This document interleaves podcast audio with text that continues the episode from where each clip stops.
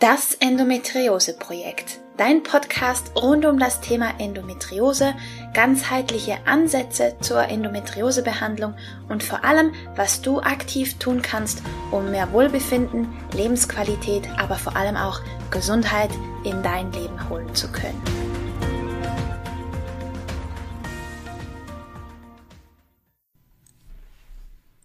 Hallo und herzlich willkommen zu einer weiteren Folge von Das Endometriose Projekt.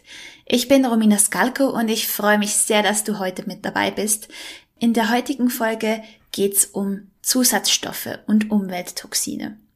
Das ist insofern wichtig, im, gerade im Zusammenhang mit Endometriose, da mittlerweile bekannt ist, da einige Zusatzstoffe Endometriose nicht nur fördern, sondern zum Teil sogar auslösen können. Also Umweltgifte sind tatsächlich ein Thema, das du nicht aus den Augen verlieren solltest und mit dem es sich lohnt, sich mal genauer zu beschäftigen. Zusatzstoffe und Umwelttoxine beeinflussen unter anderem unsere Darmgesundheit enorm, damit auch unser Immunsystem und vor allem auch unser Hormonsystem. Da können sie ordentlich Schaden anrichten und ja, Disbalancen erreichen beziehungsweise fördern.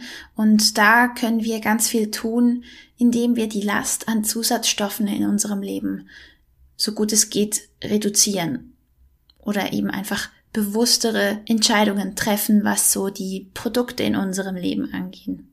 Ich habe dazu eine Expertin geholt ins Interview und zwar Dr. Sabine Paul. Sie ist Molekular- und Evolutionsbiologin und bringt uns da auf den neuesten Stand der Dinge. Und im ersten Teil des Interviews schauen wir uns an, eben wie diese Zusatzstoffe als endokrine Disruptoren, also eben als diese Störfaktoren in unsere Systeme eingreifen, wie genau sie das tun und eben welche Systeme inwiefern betroffen sein können. Ich wünsche dir ganz viel Spaß mit dem Interview. Hallo und herzlich willkommen zu einer weiteren Folge von Das Endometriose Projekt. Ich habe einen tollen Interviewgast heute für dich und zwar Sabine Paul. Sie ist Molekular- und Evolutionsbiologin und hat sich ähm, ihr Steckenpferd für Gehirnleistung und Stressschutz in Zusammenhang mit viel Genuss ähm, ausgearbeitet. Ich hoffe, das stimmt so. Hallo Sabine, schön, dass du da bist. Hallo Romina, herzlichen Dank für deine Einladung. Ja, das stimmt, das stimmt. Magst also, du noch was? Ja. Genuss. Ja, das, ähm, das Schöne ist ja vielleicht auch ein bisschen die Brücke zum Thema Hormone und Endometriose. Ähm, über das Gehirn, das Kopfgehirn kommt man ja ganz schnell zum zweiten Gehirn, ja, im Darm. Im Darm haben wir die Schaltzentrale auch zwischen Immunsystem, Hormonsystem.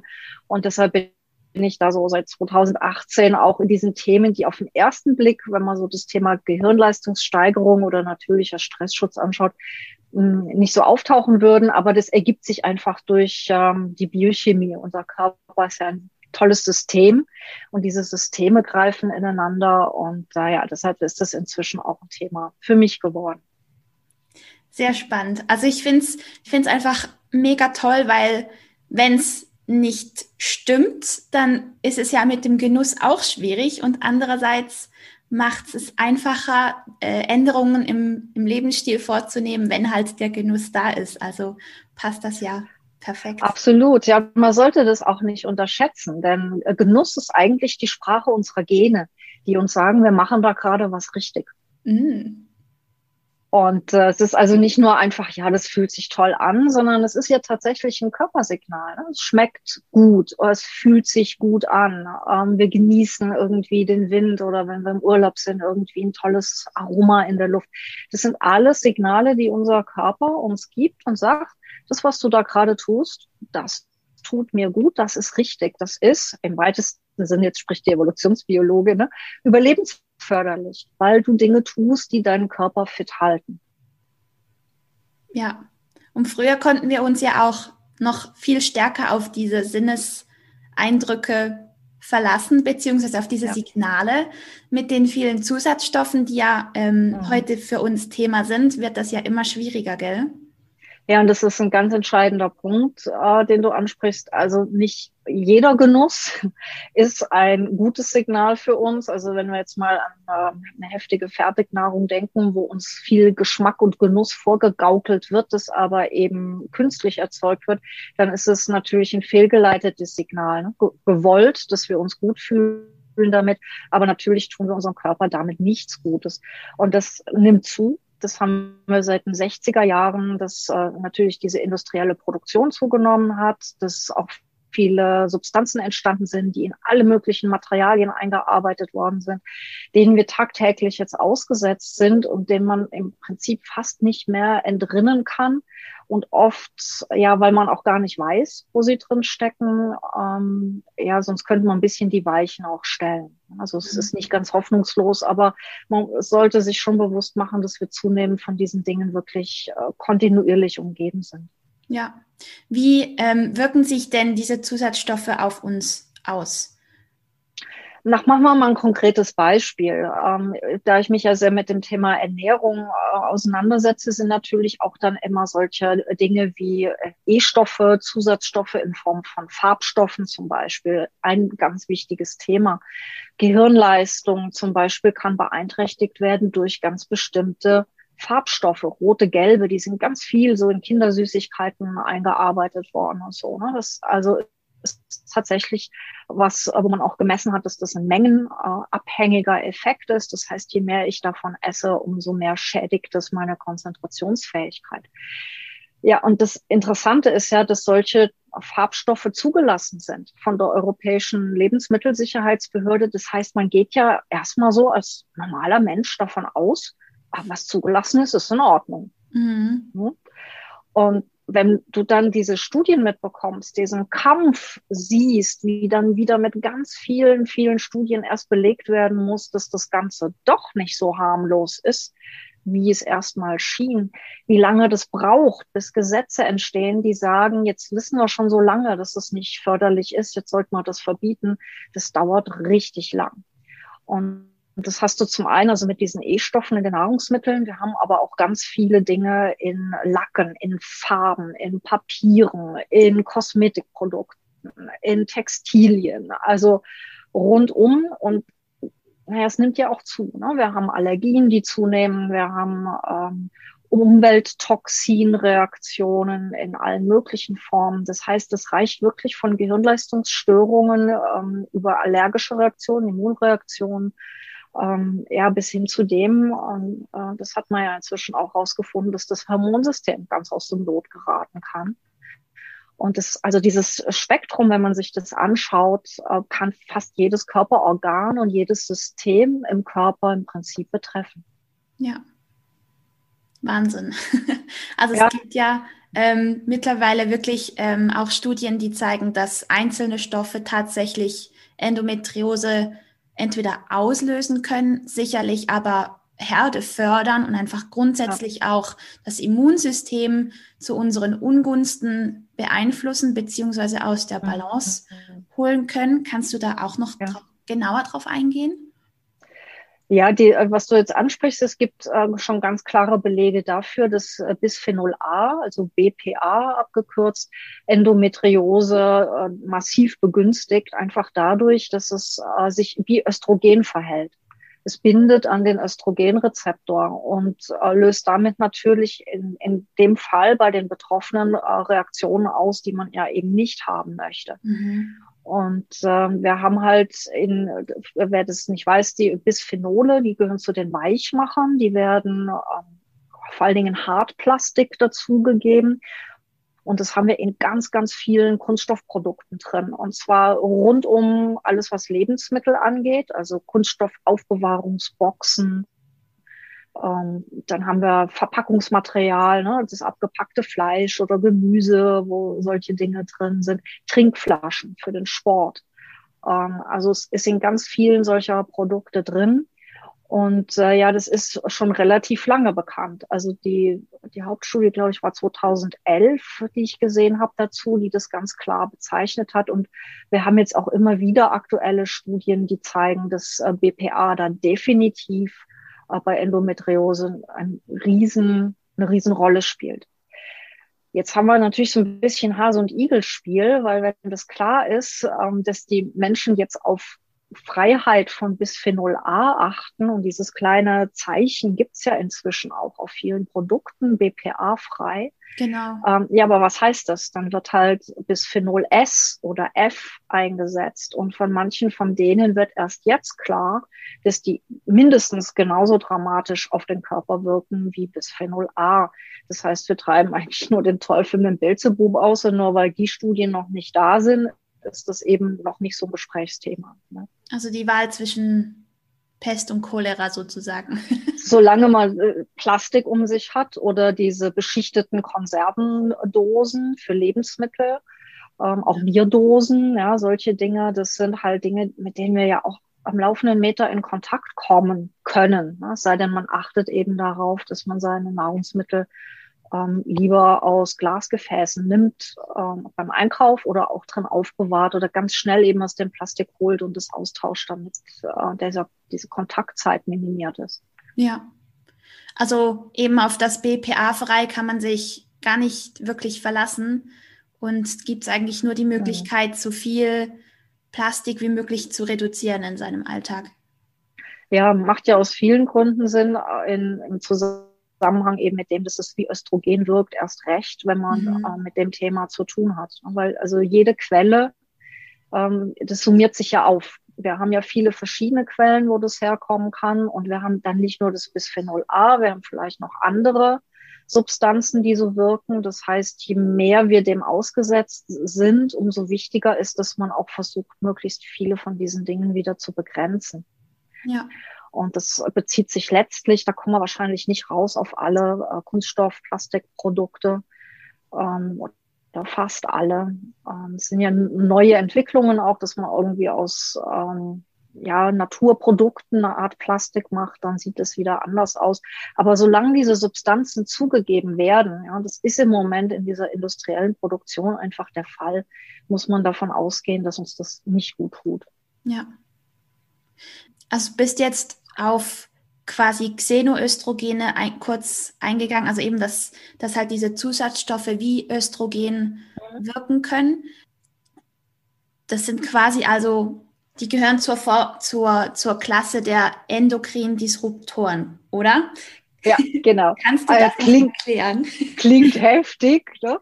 Also endogen heißt inner, im Innern und äh, disrupt Reduktion heißt also unterbrechen. Das heißt, das wird, ähm, es bezieht sich aber auch vor allen Dingen auf die, die Hormone. Und das heißt, wir nehmen Substanzen auf von außen, die unser Hormonsystem ähm, beeinflussen und unter, unter diesen Disruptoren fasst man eigentlich nur die, die gesundheits schädlich sind. Also ja. Es könnte ja theoretisch auch Stoffe geben, die irgendwas Tolles machen. Das ist ja das, was man mit Medikamenten manchmal versucht, aber ähm, in der Regel geht man davon aus, dass solche Disruptoren also schädlich dahingehend wirken, dass sie tatsächlich die äh, Hormonfunktionen so durcheinander bringen, dass das tatsächlich massive Störungen im Körper auslösen kann. Und das kann natürlich verschiedene Hormone betreffen und unter anderem eben die Sexualhormone und dann speziell das Östrogen.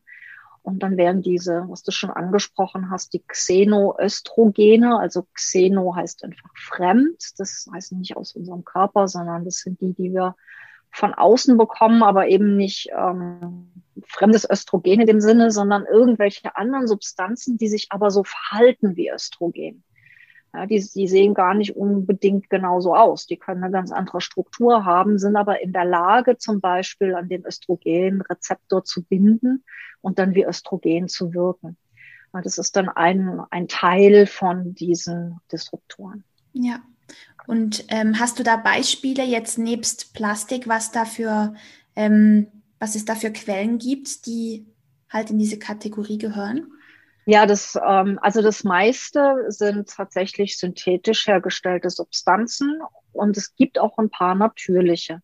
Die natürlichen kennen äh, wahrscheinlich viele Frauen unter dem Stichwort äh, Isoflavone, Phytoöstrogene aus Soja.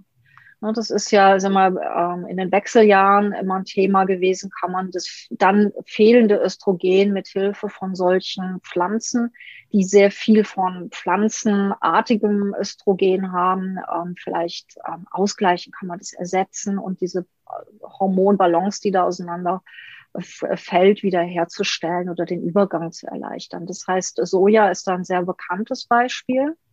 auch Hopfen ähm, bindet auch an den Östrogenrezeptor, das ist immer der Wermutstropfen für die Männer.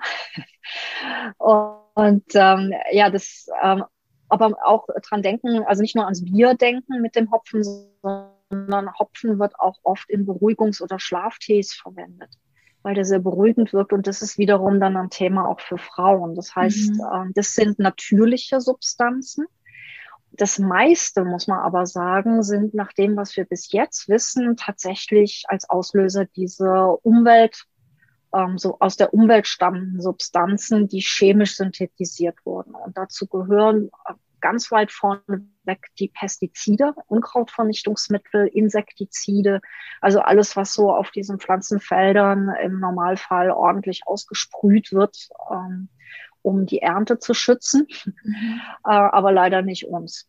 Es ist im, im Juli 2021 eine Studie erschienen. Ich, ich finde, das ist ein richtiger Augenöffner und so appellieren diese Autoren auch. Die haben über 2000 Chemikalien aus einer Datenbank genommen und haben die mit Hilfe von Zellkulturen gescreent darauf, ob die eine östrogenpuschende oder progesteronpuschende Wirkung haben. Mhm. Und sie haben unter diesen 2000 Chemikalien 300 gefunden, knapp 300 gefunden, von denen das extrem wahrscheinlich ist und dass die sehr aktiv sind. Und das sind Substanzen, die wir sowohl als Zusatzstoffe in unserer Nahrung haben, aber vor allen Dingen eben auch als Insektizide, Pestizide.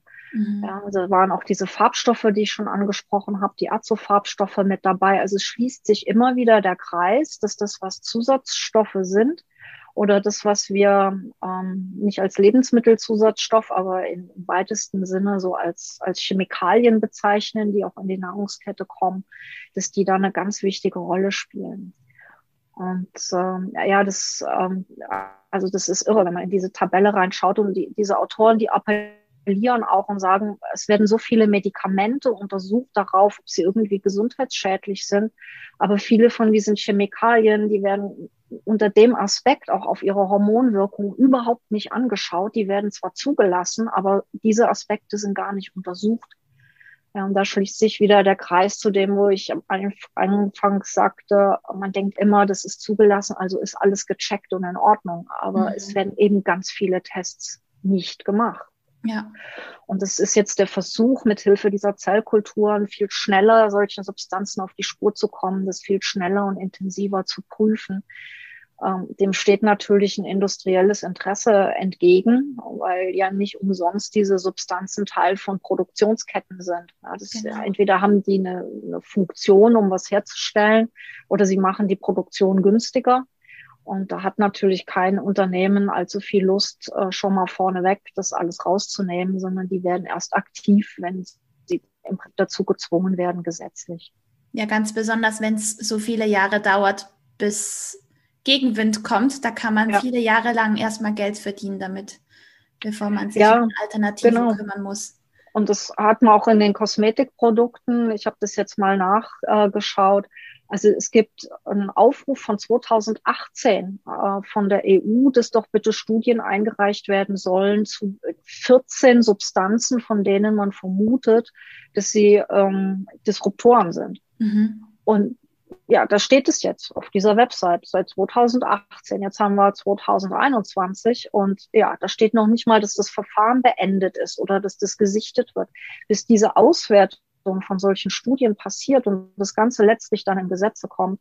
Also da bleibt uns für uns immer nur selbst schauen und nicht abwarten. Ja, das ja. dauert einfach alles viel zu lang. Ja, unglaublich. ja. Ja. Ähm, ja, möchtest du noch was dazu sagen oder kannst du was dazu sagen, wie sich das auch aufs Immunsystem auswirkt? Also du bist auf die Gehirnleistung eingegangen, auf das Hormonsystem, aber sie eben, sie können halt auch unser Immunsystem ordentlich angreifen. Ja, ganz massiv. Also bei den Pestiziden, das jetzt mal als Beispiel, weiß man, dass sie zum Beispiel die Darmschleimhaut angreifen. Und an der Darmschleimhaut sind ja 80 Prozent unserer Immunabwehrzellen unterwegs. Und in der Darmschleimhaut sitzen unsere hoffentlich guten und fitten Darmbakterien. Diese Darmbakterien, wenn das die richtigen sind, sind die wie Trainer fürs Immunsystem, also für diese Immunzellen. Das kennen wir vom Fußball, hat man einen richtig guten Trainer auf der Bank mit den richtigen Kommandos, ne, dann läuft das Spiel. Mhm. Ähm, hat man einen Trainer, der falsche Kommandos gibt, ja, dann kann das Eigentore geben. Das wäre in dem Fall sowas wie eine Autoimmunerkrankung. Also das System richtet sich gegen sich selbst mhm. oder es entstehen andere Allergien. Das heißt, in dem Moment, wo ich die Darmschleimhaut schädige, ähm, schädige ich auch die Darmbakterien, die Darmflora. Und äh, das kommt vielleicht auch dazu, dass die ähm, unsere Darmschleimhaut ist ja nur eine zellschichtig das muss man sich mal überlegen. Wir haben ein sieben, acht Meter langes Darmrohr, ganz lang, wenige Zentimeter Durchmesser. Und dann ist da nur eine Zellschicht als Trennschicht zwischen außen und innen vom Körper. Und wenn da irgendwas sich lockert, die Kontrolle nicht gut ist, wenn da Entzündungen entstehen, dann reißt es natürlich auch ganz schnell auf und das ist ein Warnsignal sofort. Da kommt das Immunsystem direkt in Aktion und fängt dann an, an dieser Darmschleimhaut aktiv zu werden. Nicht, weil da Krankheitserreger unbedingt sind, ne, sondern weil da einfach auch Schäden an der Darmschleimhaut sind. Und mhm. das lösen zum Beispiel auch solche Pestizide aus. Und dann gehen oft richtig heftige Entzündungskaskaden im Körper los. Die merkt man nicht unbedingt sofort, irgendwie vielleicht auch Jahre später erst. Aber das sind natürlich, also Entzündungsfaktoren im Körper zu haben, das hat auch wieder einen Einfluss aufs Hormonsystem. Also diese zwei Systeme hängen ja ganz eng zusammen. Mhm. Das ist ganz, ganz ungünstig. Also so dauernd, äh, Dauerentzündung im Darm, keine gute Sache. Und das sind die, das sind jetzt mal nur, ich sag mal in Anführungsstrichen, nur die Pestizide. Ja, wir haben ja noch mehr Emulgatoren in Fertignahrung, die äh, erhöhen auch das Darmkrebsrisiko, das Krebsrisiko überhaupt. Wir haben Nanopartikel, ähm, im Titandioxid zum Beispiel ist der Hauptfarbstoff, ähm, der weiß macht, heißt mhm. sogar weißer als weiß. Und dieses Nano-Titandioxid ähm, ist ganz, ganz fein vermahlen. Und diese Nanopartikel die lagern sich auch an der Darmschleimhaut an, führen zu Entzündungen. Also wir haben Emulgatoren, diese Farbstoffe, wir haben Pestizide. Das sind alles Dinge, die einen Dauerbeschuss allein nur an der Stelle machen, wo so eine Hauptschaltzentrale auch unseres Immunsystems ist, nämlich an der Darmschleimhaut. Mhm. Und deshalb finde ich so enorm wichtig, dass man schaut, wo immer möglich, dass man diese ganzen industriell verarbeiteten Nahrungsmittel, so weit wie es irgendwie geht, reduziert, weil die vollgepackt sind, genau mit solchen Stoffen. Und ähm, Pestizide zum Beispiel dürfen nicht auf ähm, beim Anbau von Bionahrungsmitteln verwendet werden. Also das ist auch ein Argument für eine Bio Auswahl, ne, dass man sich da auch wirklich was Gutes tun kann, weil man ganz entscheidenden Faktor eliminieren kann. Das war der erste Teil des Interviews mit Dr. Sabine Paul. Ich hoffe, es war spannend für dich und du konntest viel für dich mitnehmen. Du darfst dich gerne auf den zweiten Teil freuen. Da gehen wir nämlich wirklich in die Praxis und schauen uns an, wie du konkret Schritte ergreifen kannst, um diese Last an Umwelttoxinen und Zusatzstoffen zu reduzieren und damit du halt, ja, so viele von diesen negativen Einflussfaktoren wie möglich reduzieren kannst. Genau. Wenn du Fragen hast und gerne mehr wissen möchtest oder dich mit Sabine Paul auseinandersetzen möchtest, dann schau dir bitte die Show Notes an. Ich habe dir alle Links zu ihr in die Show Notes gepackt und ich freue mich wie immer auf Feedback von dir und wenn du magst, darfst du mir sehr, sehr gerne eine Bewertung zum Podcast geben. Da würde ich mich sehr darüber freuen. Jetzt wünsche ich dir alles Liebe, hab einen wunderbaren Tag und wir hören uns bei der nächsten Folge. Bis dann!